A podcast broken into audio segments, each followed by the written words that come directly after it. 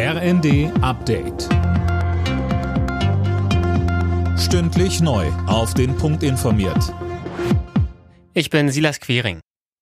Machtwort von Kanzler Scholz im Atomstreit der Ampelkoalition. Alle drei noch am Netz befindlichen AKW sollen bis Mitte April nächsten Jahres weiterlaufen. Jetzt muss noch der Bundestag darüber entscheiden. Wirtschaftsminister Habeck stellte sich bereits hinter die Entscheidung des Kanzlers.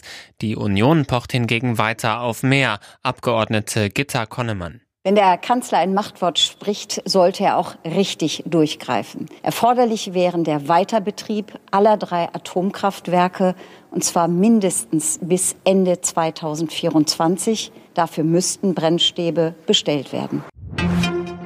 Mit Blick auf die steigenden Corona-Zahlen fordern die Amtsärzte eine erneute Maskenpflicht in Innenräumen. Warten die Länder zu lang, droht eine Überlastung des Gesundheitssystems, befürchtet der Chef des Bundesärzteverbands Niesen. Dem RND sagte er, es brauche jetzt eine Maskenpflicht, etwa in Supermärkten und öffentlichen Gebäuden, bei einer Inzidenz über 1000 auch wieder in Bars und Restaurants. Die EU verhängt Sanktionen gegen die iranische Sittenpolizei. Grund dafür ist das brutale Vorgehen der islamistischen Sittenwächter gegen Demonstranten. Bundesaußenministerin Baerbock sagte, ohne Kopftuch das anzuhaben, was man möchte, abends gemeinsam singen und zu tanzen, dafür werden Frauen im Iran verprügelt, zum Teil umgebracht.